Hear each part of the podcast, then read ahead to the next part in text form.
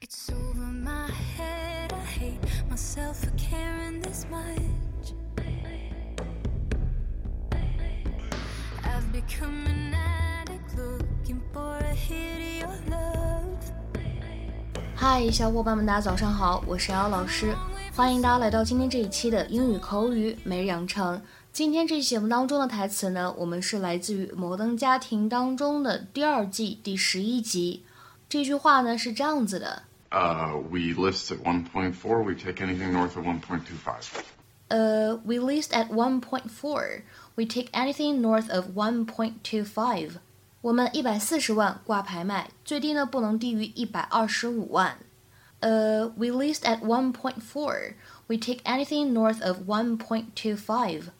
呃、we list at 1.4.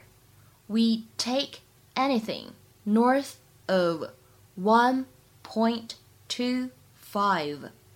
在这两句话当中呢，首先 list 和 at 可以做连读，会变成 list at，list at。然后呢，take anything 可以做连读，会变成 take anything，take anything。然后呢，north of 也可以做连读，会变成 north of，north of。 Phil, come on in. Laura, good day. Well, I couldn't love this entry anymore. It's very welcoming. Yeah, I got a thing in 10 minutes, so I have to make this quick. Great. Um, let me run through my three-pronged approach to selling. I only need stuff. one prong sell the house. I don't want to be that yutz who prices her house too high so it sits around for a year while every looky loo without something to do on Sundays is going through my underwear drawer. What's a number? Well, there are quite a few factors to take into account. Need a number. Uh, we list at 1.4. We take anything north of 1.25. Done. Great. I got all the paperwork right here. Whoa, whoa, whoa. You got to buy me a beer before you can put your hand up my sweater. Oh, I had no intention. Put on a great open house this weekend. The listing's yours. Bring it, Laura. You want to test me? I've been tested my whole life. They could never find anything. So, uh, Sunday 12 to 4 for the open house, that works for you? Great. Great. Oh, and, and if you have any questions or you need anything, just call it. When you work with me, you're working with a friend. That is so sweet. I like you. God, I hope I don't have to fire you. 在这里呢，首先说一下，我们今天这样一个视频呢，它的这个字幕的翻译呢，并不是特别的准确。那首先呢，我们先来说一下这个 list，在这里的话呢，是一个不及物动词。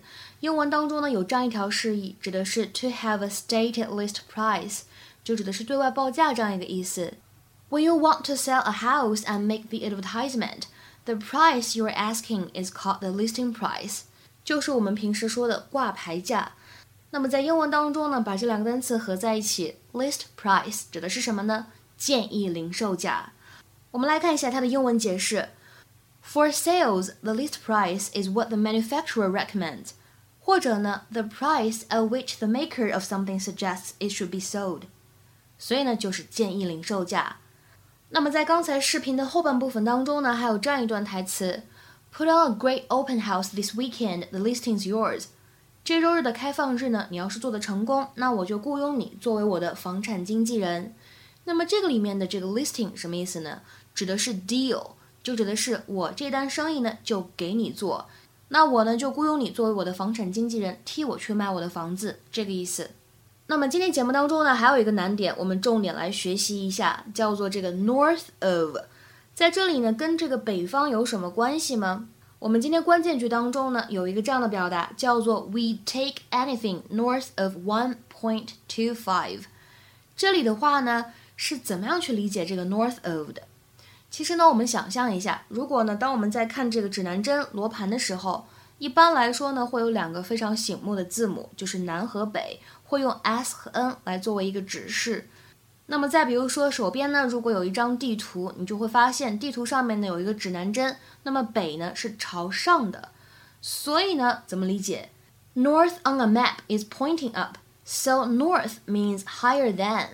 所以呢，在口语当中，north of 这样一个短语呢，可以用来指 higher than，高于什么什么，多于什么什么这样的意思。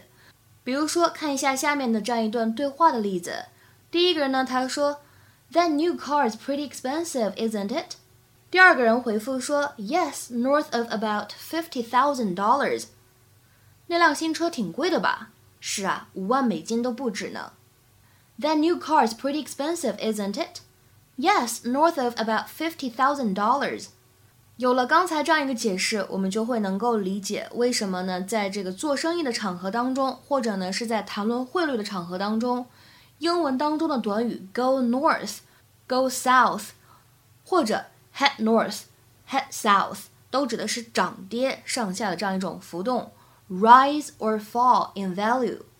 今天的话呢，请各位同学尝试翻译下面这个句子，并留言在文章的留言区。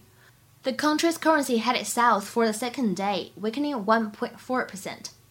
The country's currency headed south for the second day, weakening 1.4%. 这样一段话应该如何来翻译呢？期待各位同学的踊跃发言。我们今天节目呢就先讲到这里，拜拜。